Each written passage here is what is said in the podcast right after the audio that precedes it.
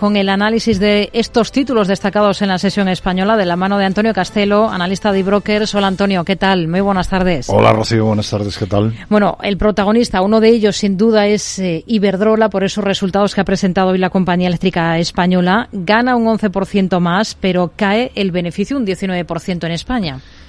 Sí, efectivamente. Bueno, la ventaja que tiene Iberdrola es eh, la diversificación, no solo la diversificación geográfica, eh, sino también el, elevado nivel en inversiones en renovables y en redes, que esto, pues bueno, permite que si en un mercado las cosas no van bien, mm, compensar con otros mercados en los que vaya, en los que vaya eh, mejor.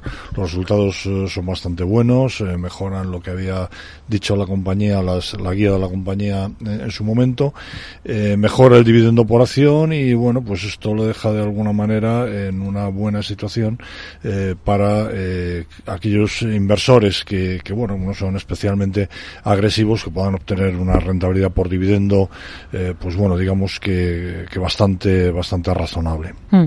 Tenemos a Naturgy también en el punto de mira ahora, porque sabemos que en la Junta Extraordinaria que va a celebrar la compañía en marzo se va a abordar la reelección de Francisco Reinés como presidente ejecutivo de la compañía. ¿Qué visión tiene ahora para Naturgy?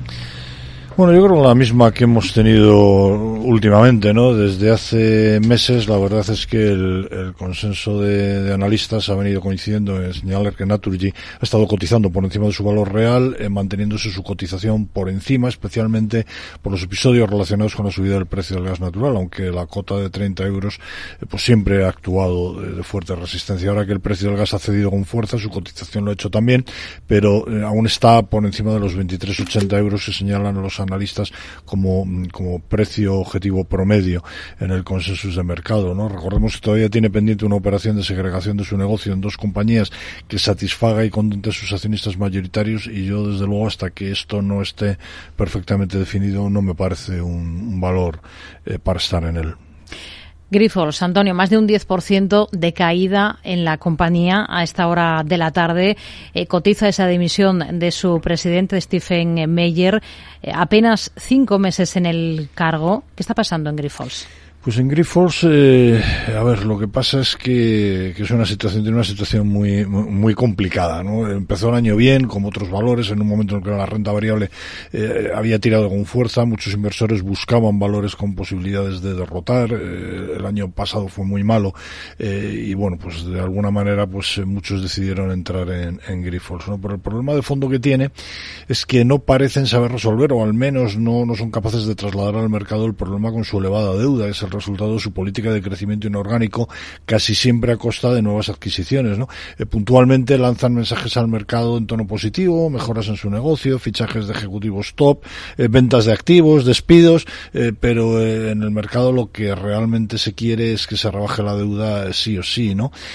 bueno, ahora mismo está con un ratio de deuda neta EBITDA de 7,6 veces. Hoy toca la dimisión de su máximo ejecutivo que apenas llevaba cuatro meses en el cargo. Esto desde luego no da muy buena imagen y bueno, hasta que no veamos claramente que el anunciado proceso de reducción de deuda funciona, yo creo que es mejor estar eh, al margen del valor. Hmm. ¿Qué supone para Duro Felguera ese acuerdo que ha alcanzado para la entrada en su capital como socios industriales del grupo mexicano Prodi y de Mota Angel México, que van a aportar 90 millones de euros para hacerse con un máximo del 55% de, de la compañía?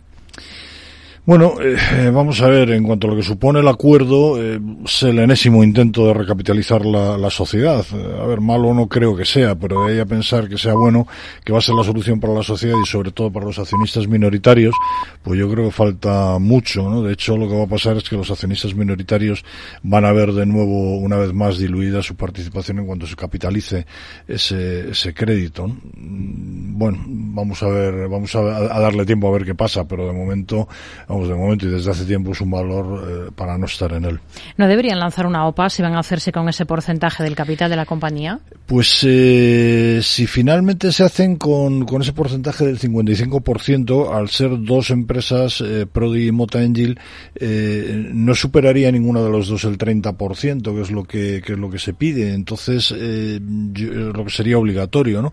Entonces yo creo que de momento se salvarían con eso. Luego habría que ver efectivamente cómo veremos el movimiento cuando se haga la ampliación de capital, eh, qué porcentajes quedan para ver qué hacer. Pero en cualquier caso, como te digo, el problema de esto es que es una nueva dilución para el accionista hmm. minoritario. Hoy Duro Felguera está recortando ahora un 0,76% en una jornada que tenemos de números rojos para la bolsa española, para el IBEX 35, 1% ahora mismo de caída para, para el selectivo.